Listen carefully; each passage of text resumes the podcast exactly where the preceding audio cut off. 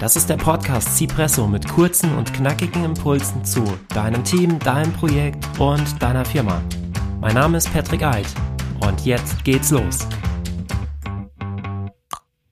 Herzlich willkommen zur heutigen Ausgabe des Cipresso Impuls Podcasts, dem Podcast zur effektiven Führung von Projektteams. Ich habe mir heute ein besonderes Thema rausgesucht, denn Viele Geschäftsführer und Geschäftsführerinnen ärgern sich, wenn bei ihren Projekten Termine und Qualität nicht stimmen und merken, dass es keinen Fortschritt gibt. Deswegen habe ich eine Methode entwickelt, wie sie Transparenz und Struktur in ihre Projekte bringen. Damit stehen ihre Herzensprojekte wieder gut da. Ein wesentlicher Bestandteil dieser Methode ist es, dass beim Projektstart eine greifbare Vision geschaffen wird und auch, dass diese Vision transparent gemacht wird und als Nordstern vom Projektteam angesehen wird. Und deswegen habe ich heute drei Tipps mitgebracht, wie die Entwicklung einer gemeinsamen Vision entstehen kann. Und wichtig dabei ist es, dass diese Vision sollte nicht etwas sein, was von irgendjemanden, zum Beispiel Kunde, Kunden oder von der Projektleitung vorgegeben wird, sondern diese Vision muss vom kompletten Projektteam gemeinsam entwickelt werden und natürlich dann auch gemeinsam gelebt werden. Und die drei Tipps, das sind äh, drei verschiedene Herangehensweisen, wie du diese Projektvision oder auch Produktvision entwickeln kannst. In der ersten Methode, also meinem ersten Tipp, gehen wir auf den, auf das Wozu ein, auf den Nutzen und auf die Zielgruppe. Also, wozu gibt es das Vorhaben? Welcher Nutzen soll daraus entstehen? Und wer ist die Zielgruppe? Und wenn du diese drei Fragen beantwortet hast, dann kannst du daraus einen Satz bilden.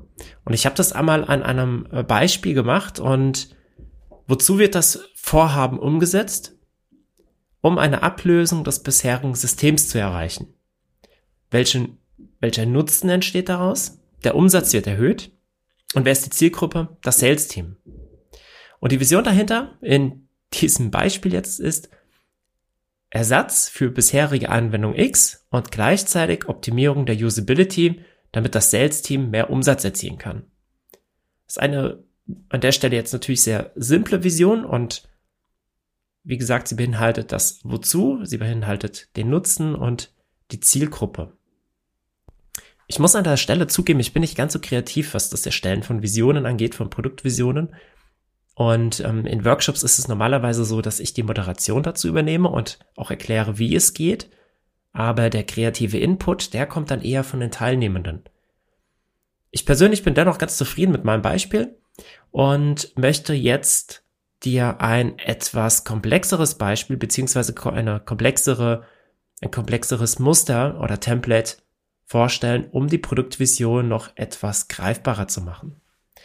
Und bei diesem zweiten Tipp geht es darum, dass du nicht nur diese drei Punkte betrachtest, sondern noch weitere hinzunimmst. Du klärst zunächst einmal, wer ist die Zielgruppe? Also das hatten wir auch im vorherigen Beispiel. Das ist dann natürlich weiterhin das Sales-Team. Dann ermittelst du, welchen Bedarf hat die Zielgruppe. Dann nimmst du dir noch deinen Lösungsnamen, deinen Projektnamen, Produktnamen mit rein. Belegst dir, was, was ist das genau? Welche Lösungskategorie bietest du an? Was ist dein USP in dieser Lösung, der Schlüsselvorteil? Wie hebt sich dieses Projekt oder das Produkt, das du entwickelst, wie hebt es sich ab von der Konkurrenz oder von der aktuellen Lösung? Und zu guter Letzt fügst du noch weitere Differenzierungsmerkmale hinzu. Das heißt, die, das Muster für die Visionsformulierung bedeutet für Zielgruppe, der die Bedarf hat, ist das Lösungsname ein Lösungskategorie, welches Schlüsselvorteil USP, USP nicht wie Konkurrenz aktuelle Lösung, unsere Lösung, weitere Differenzierung. Dieses Template findest du auch nochmal auf unserem Plug, äh, Blog in der Advitago Academy. Und anhand von unserem Beispiel versuchen wir jetzt mal gemeinsam hierfür eine Vision zu definieren. Das Gute daran ist, wenn du dich auseinandergesetzt hast mit diesen, viel waren es, sieben Elementen in dieser Visionsformulierung, dann hast du bereits sehr viel Klarheit gewonnen über deine Produktidee, über deine dein Projektziel. Und sie klärt auch die Fragen, was in deinem Projekt kritisch für den Erfolg des, des Projektes oder dieser Lösung ist. Und sie klärt auch, wodurch wird dein, das Ergebnis sich am Ende abheben von der Konkurrenz oder von der bisherigen Lösung. Also gucken wir uns das an, am Beispiel des Sales-Teams und der Anwendung, die äh, für das Sales-Team umgesetzt werden soll.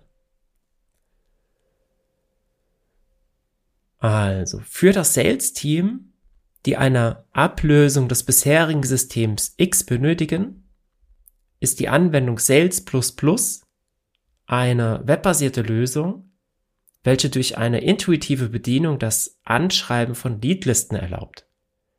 Nicht wie im System X, wo Leads einzeln heruntergeladen und über Outlook kontaktiert werden müssen, kann über Sales die komplette Kommunikation in der Anwendung erfolgen und ermöglicht so, Upsell-Angebote schnell und einfach zu versenden. Du merkst, die Vision mit diesem Template ist etwas länger, aber sie beinhaltet schon sehr, sehr viele Informationen über das Produkt oder das Projekt. Und wenn du das transparent hältst und wenn alle Projektmitarbeitenden auf diese Vision zugreifen können, auch ähm, neue Mitarbeiter, Mitarbeiterinnen, dann hat man da schnell, sehr schnell einen Überblick, um was geht's hier überhaupt, was wollen wir damit erreichen, was ist unser großes Ziel, unsere Vision, wo wollen wir hin und was müssen wir dafür auch tun, um dahin zu kommen. In der Vision, die ich jetzt gerade vor, ähm, vorgestellt habe, steckt schon sehr viel drin. Es steckt natürlich weiterhin die Zielgruppe drin, das Sales-Team. Es steckt drin, dass wir eine bisherige Lösung ablösen wollen. Der Produktname Sales ist drin. Wir wissen jetzt auch, dass es eine webbasierte Anwendung sein wird. Ähm, wissen jetzt hier an der Stelle natürlich noch nicht, äh, noch keine weiteren Details, ob das jetzt auf dem Smartphone zum Beispiel laufen soll oder ähm, ob es Mobile First oder vielleicht auch Mobile Only ist. Das wissen wir jetzt noch nicht, aber wir wissen zumindest, zumindest schon mal, dass man das irgendwie über das Internet ansteuern kann.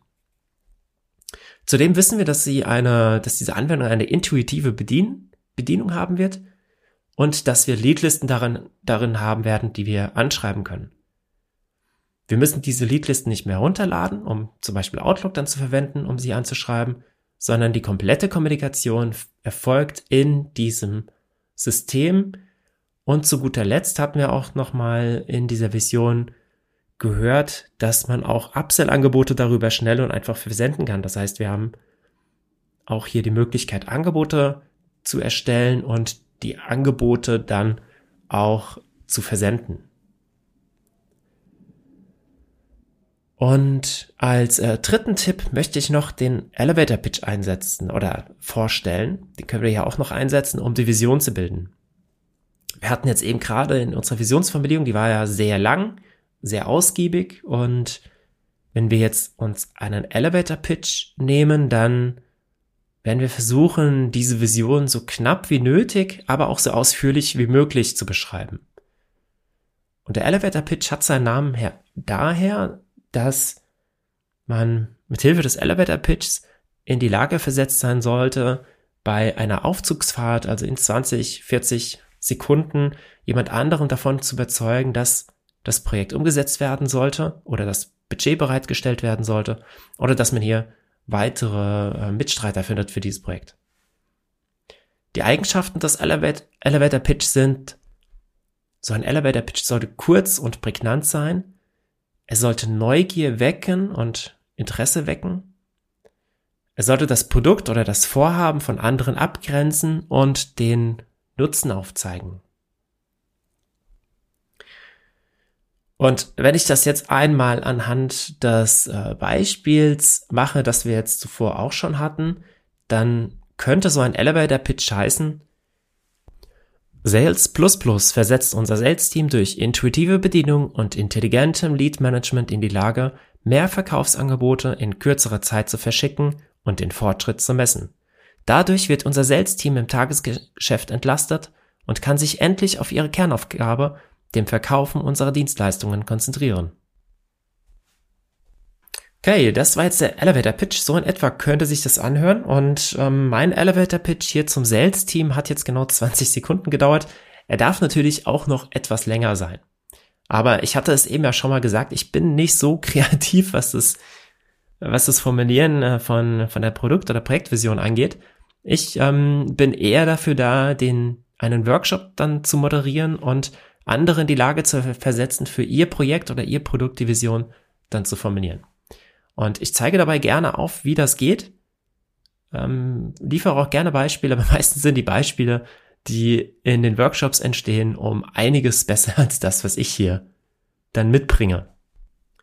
Also nochmal kurz zusammengefasst, die drei Tipps. Der erste Tipp war, die Projektvision sehr kurz zu halten und zu klären, wozu wird das Projekt umgesetzt, was ist der Nutzen und wer ist alles Teil der Zielgruppe. Der zweite Tipp war, ein sehr umfangreiches Template zu verwenden und darin bereits sehr viele Informationen auch ja, zu bestimmen, die das Projekt ausmachen. Also welchen Bedarf hat die Zielgruppe, was grenzt unser Projekt oder Produkt von der bisherigen Lösung ab und noch weiteres. Und der dritte Tipp war, die Vision als Elevator Pitch zu erstellen, dabei so kurz wie, wie, wie, wie möglich und so ausführlich wie nötig die Projektvision zu beschreiben. Ich persönlich setze die Projektvision immer am Anfang eines Projektes ein, damit alle Projektbeteiligten auf äh, einem Stand sind und gemeinsam wissen, was soll mit diesem Projekt erreicht werden. Und daraus wird dann abgeleitet, was ist in Scope, was ist out of Scope. Es wird daraus abgeleitet, was sind die, die Projektziele, was wollen wir nicht erreichen mit dem Projekt, also was, was sind die Nichtziele. Und ähm, wenn, wenn wir die Zielgruppe haben, dann können wir da auch nochmal spezifischer, äh, spezifischer drauf eingehen, wer gehört alles zur Zielgruppe und welche, welche Bedürfnisse haben die Zielgruppe, was ist der Nutzen des Projektes, das kann dann alles daraus abgeleitet und noch verfeinert werden. Und in äh, der vorherigen Episode hatte ich von dem Projekt Canvas erzählt und die Projektvision ist der erste, das erste Element des Projekt Canvas. Also zuerst wird die Projektvision gemeinsam beschrieben und dann kommen die weiteren Elemente des Projekt Canvas hinzu, um das Projekt von Anfang an transparent zu gestalten, klar zu gestalten, für alle auch äh, sichtbar zu gestalten, was mit diesem Projekt erreicht werden soll. Gut, jetzt bist du am Zug und ich habe dir hier drei Möglichkeiten vorgegeben für eine Projektvision. Und ich möchte dir anbieten, dass du für dein Projekt eine Projektvision entwirfst auf Basis von, von äh, einem von diesen drei Tipps. Du findest die, die Tipps auch nochmal im Blog der Advitago Academy. Und dort kannst du auch direkt die Kommentarfunktion benutzen, um deine Projektvision unterhalb des Kommentars, unterhalb des äh, Beitrags zu kommentieren und ich werde mir die Projektversion ansehen und auch nochmal kommentieren dann können wir gemeinsam gucken, wie du deine Vision für dein Projekt oder dein Produkt weiterentwickeln kannst. Wenn dir die heutige Episode gefallen hat und du für dich etwas mitnehmen konntest, dann empfehle diesen Podcast doch bitte weiter. Und ähm, in den nächsten Episoden werden wir uns weiterhin äh, um den Projektstart, um auch Projekt Canvas wird immer wieder äh, kommen, kümmern und wir werden äh, gemeinsam daran arbeiten, dass auch deine Projekte effektiv starten, damit in deinen Projekten Zeit und Qualität stimmen. Vielen Dank, dass du heute dabei warst und ich freue mich auf die nächste Episode. Dein Patrick.